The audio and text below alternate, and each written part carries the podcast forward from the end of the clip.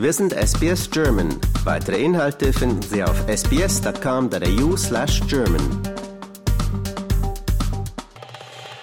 Herzlich willkommen bei SBS Radio Mandy Schöne Salter. Sie sind Künstlerin und auf Wandbilder oder Fresken spezialisiert, wie man das ja so schön sagt. Da schießt mir ja irgendwie so ein Bild von jemandem in den Kopf, der da ganz hoch auf einem Gerüst liegt und so eine Decke bemalt. Ist denn das bei Ihnen so der Fall?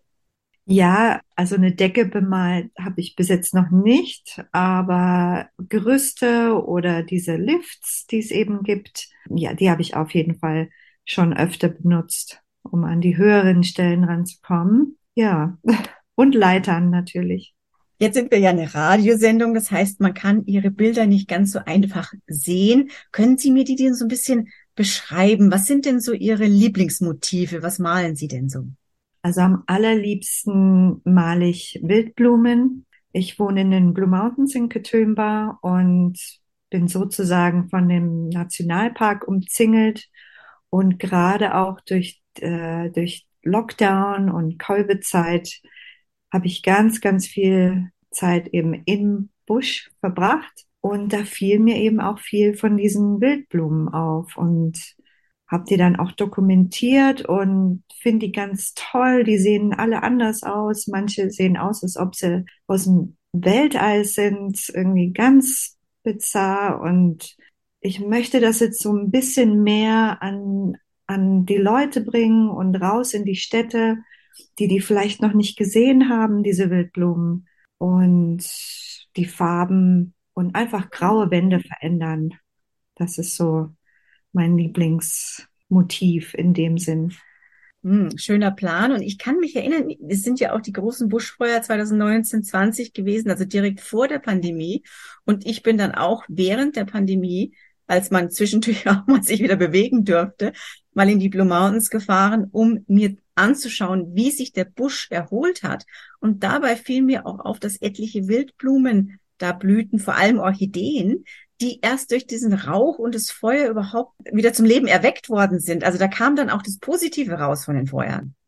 Genau, genau. Also das fand ich auch super interessant, wie der Busch hier sich mit dem Feuern so sozusagen groß geworden ist, sage ich jetzt mal, und und wie die Pflanzen sich dann erholen. Nicht alle erholen sich, das also es gibt auch noch Gegenden hier, das ist einfach tot, was der, der wächst nichts mehr. Es war einfach zu heiß. Also mit dem Feuer, was ich gelernt habe, ist das Feuer ist okay, aber wenn es zu heiß wird, schaffen das die Pflanzen nicht mehr. Aber dann auf der anderen Seite durch die Asche, das düngt die Erde und dadurch werden dann neue oder andere Blumen. Es gibt die Flannel Flower heißt die. Und nach einem Feuer ähm, kommen die Rosanen raus. Die sind normalerweise weiß, aber nur nach einem Feuer sind die rosa und ganz, ganz viele. Und das, glaube ich, hat viele Touristen zu dem Zeitpunkt angezogen, vor allem nach Getümber zu kommen, um sich die anzuschauen. Jetzt, wenn Sie sagen, Sie dokumentieren diese Pflanzen, Sie können natürlich Ihre Wände nicht zu den Pflanzen bringen. äh, fotografieren Sie die Pflanzen vorab oder, oder pflücken Sie sie ab und pressen sie oder machen Sie Skizzen vor Ort und machen dann das große Bild anhand der Skizze. Wie läuft denn das? Ja, also meistens fotografiere ich die. Ähm, mich interessiert, zu welchem Zeitpunkt die Pflanzen und Blumen wachsen, in was für Gebieten, ob es jetzt ein Sumpfgebiet ist oder ein trockenes, sandiges Gebiet. Und das wird alles dokumentiert und dann tue ich das sozusagen in einem Wandbild zusammenstellen. Das ist dann wie so eine Fotokollage, die ich dann sozusagen mache und das wird dann gemalt am Schluss. Und wo kann man sich denn schon Bilder von Ihnen anschauen hier in Australien?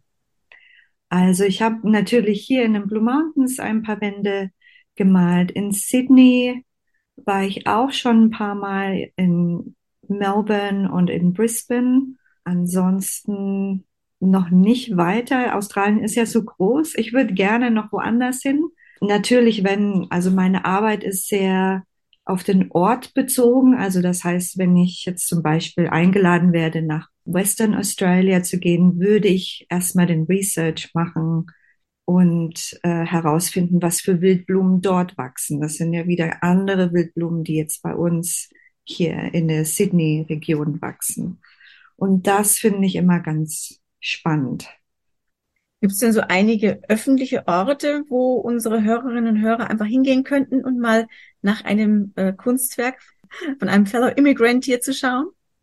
Ähm, das muss ich mal überlegen. Ich habe so viele Wände schon gemalt. Ich glaube, Bondi, in Bondi gibt's doch diese, diese Wand, wo ganz viele Künstler sich immer auslassen. Da ist im Moment ein Kunstwerk zu sehen. Und ansonsten ähm, die Inner, Inner West Council hat so ein ganz tolles Programm, Perfect Match heißt das, wo die Künstler mit einem Hausbesitzer zusammengetan werden und, und da eben dann Wände bemalt werden können. Und da habe ich auch eins. Ja, und dann, wie gesagt, hier in Katoomba haben wir einen ganz tollen Street Art Walk. Das hört sich ja toll an. Also da ja. komme ich gerne auch mal vorbei. Katoomba ist ohnehin immer ein Ausflug wert von Sydney aus. Jetzt würde mich nochmal interessieren zu Ihrer eigenen Person. Wie kamen Sie denn nach Australien? Sie leben seit 21 Jahren hier. Was hat Sie denn hierher geführt? Ja, die Liebe. Wie, glaube ich, bei so vielen anderen auch, habe ich das Gefühl. Ähm, ich habe damals äh, 1999 meinen Mann in Köln kennengelernt. Ich habe damals dort gewohnt und er ist in Europa rumgereist. Er war damals DJ und hat bei Festivals gespielt und Freunde von mir haben ihn kennengelernt und dadurch habe ich ihn kennengelernt und es war Liebe auf den ersten Blick, würde ich sagen. Ja, schön. Das hört man ja selten, Liebe auf den ersten Blick. Das ist ja immer ganz eine tolle Sache und hält auch immer noch. Sie sind immer noch verheiratet.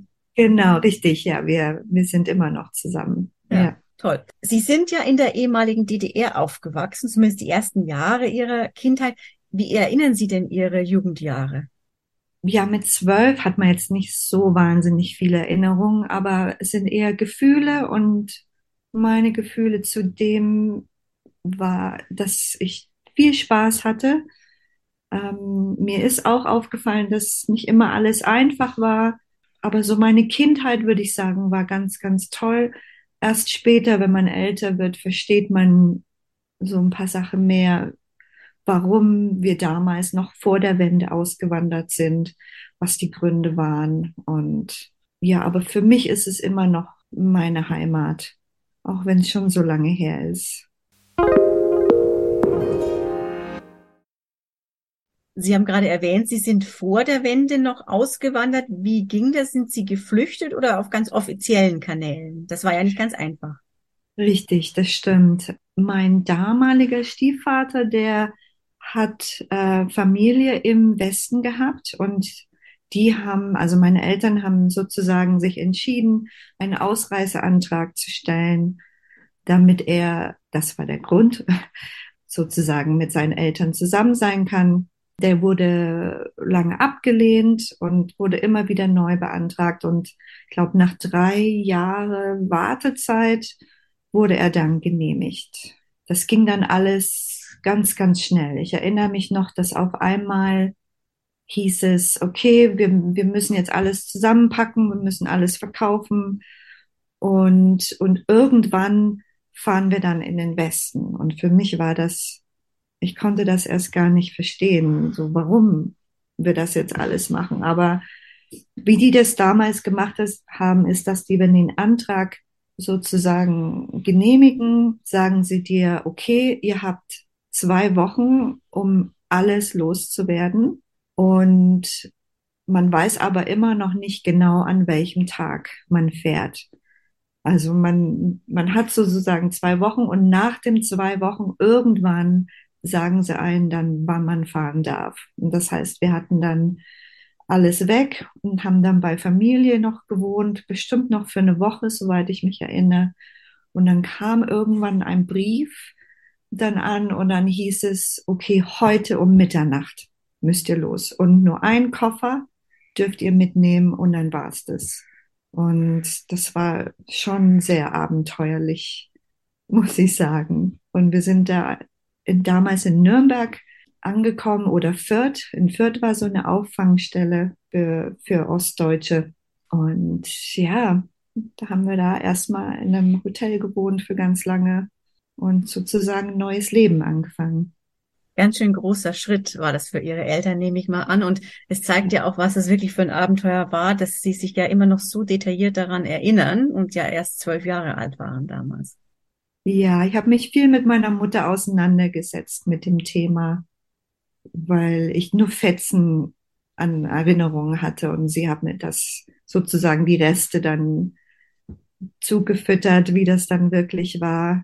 Für mich ist alles nur Emotion. Ich habe nur viel Erinnerungen an Emotionen. Ich habe viel geweint. Ich wollte, weil es hieß, dass wir unsere Familie nie wiedersehen werden. So wurde mir das damals gesagt. Und ich das ganz schrecklich fand ähm, und das nicht verstanden habe, warum. Aber zum Glück, wir sind sozusagen rüber in den Westen und ich glaube, sechs Monate später kam die Wende. Von dem her, der Teil, dass man die Familie nie wieder sieht, war zum Glück, ist nicht wahr geworden. Gott sei Dank, das stimmt. Ja. Ich ja. habe auch durch die Wende dann den anderen Teil meiner Familie erst kennengelernt. Also ich kann das sehr, sehr gut nachvollziehen. Inzwischen zieht sie es aber ja wieder häufiger in die Heimat und zwar wegen ihrer Kunst, nicht wahr? Richtig. Ich meine, meine ganze Familie und Freunde sind noch da, also da, deswegen zieht es mich auch zurück, aber ich habe schon einen Plan oder möchte gerne, dass ich mich als Künstlerin auch in Deutschland oder in Europa ausbreiten kann, weil das halt dann doch meine, ja, meine Heimat ist und ich eine große Verbindung dort habe. Und bis jetzt klappt eigentlich noch alles gut. Es läuft nach Plan. Ich werde jetzt äh, in Ende Juli wieder rüberfliegen und habe dann ein paar Jobs in Deutschland und in Schweden und ja, werde da sozusagen für sechs Wochen bleiben und malen, malen. Wenn jetzt jemand hellhörig geworden ist und möchte Sie gerne buchen zum Bildermalen, wie kann man Sie denn erreichen? Am besten eigentlich entweder die Webseite oder Instagram oder Facebook. Das ist immer gut, da mich dazu kontaktieren und einfach Bescheid sagen, wo, wann, wie und damit man eine, sozusagen eine Konversation anfangen kann, wie man das dann verwirklicht. Und Ihre Webseite ist wie Ihr Name? Ja, www.mandyschönesalter.com. Wunderbar. Und das Schöne mit OE nehme ich an. Ja, danke. Das stimmt. Alles klar. Ganz, ganz herzlichen Dank, dass Sie Ihre Kindheitserinnerungen, aber auch Ihre Kunst und die Inspiration dahinter mit uns geteilt haben. Vielen Dank. Ah, gern geschehen. Vielen Dank auch.